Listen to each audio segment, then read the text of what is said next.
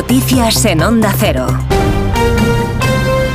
Buenas noches. La Fiscalía Superior de Andalucía ha ordenado iniciar una investigación por los gritos y vítores que se escuchan en las grabaciones que se hicieron durante el ataque a la narcolancha de la Guardia Civil en Barbate y por el que murieron dos personas, dice el fiscal, que podrían constituir delitos contra el honor y la seguridad física, entre otros.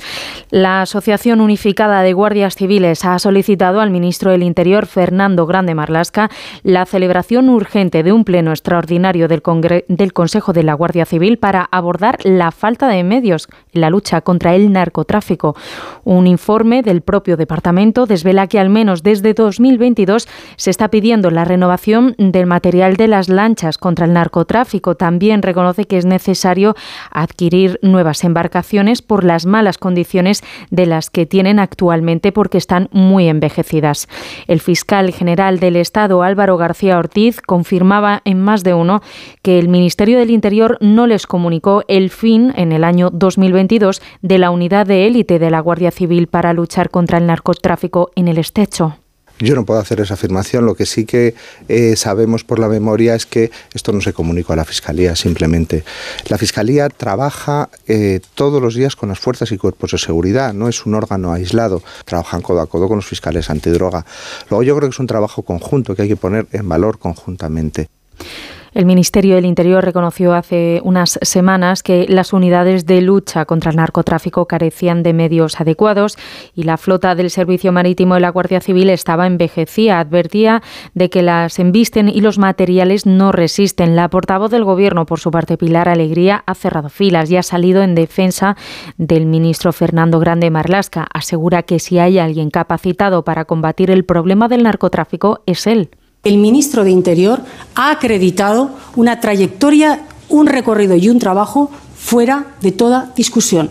Y les quiero recordar también a ese partido político que critica al ministro Marlasca, que fue con un gobierno del Partido Popular cuando aquí en España sufrimos el mayor recorte en el número de efectivos de la Guardia Civil y la Policía Nacional. 13.000 efectivos menos en las fuerzas y cuerpos de seguridad del Estado.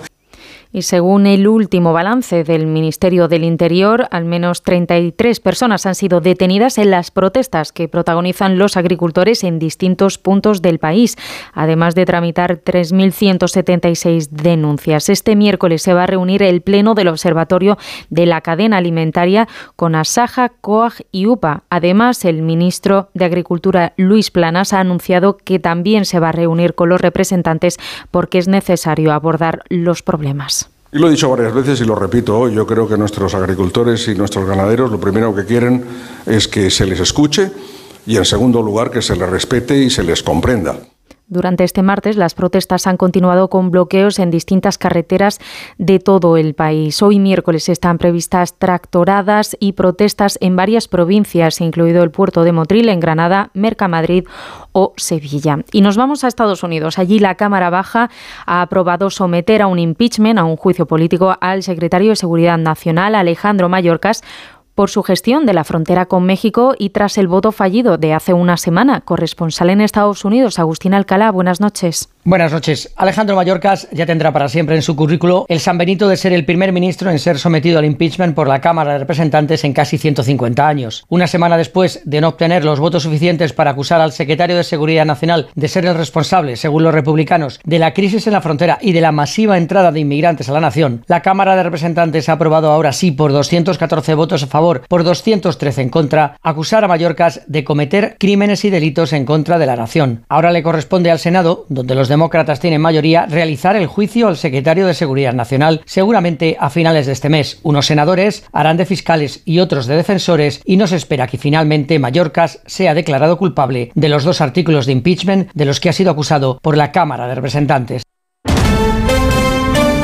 Y en la actualidad deportiva en fútbol, este martes han comenzado los partidos de ida de los octavos de final de la Champions. El Real Madrid ha ganado 0-1 al Leipzig y el Manchester City 1-3 al Copenhague. Hoy a las 9, dos partidos más de Champions, el Paris Saint-Germain Real Sociedad y el Lazio Bayern de Múnich. Eso ha sido todo por ahora. Más información a las 3, a las 2 en Canarias. Síguenos por internet en ondacero.es.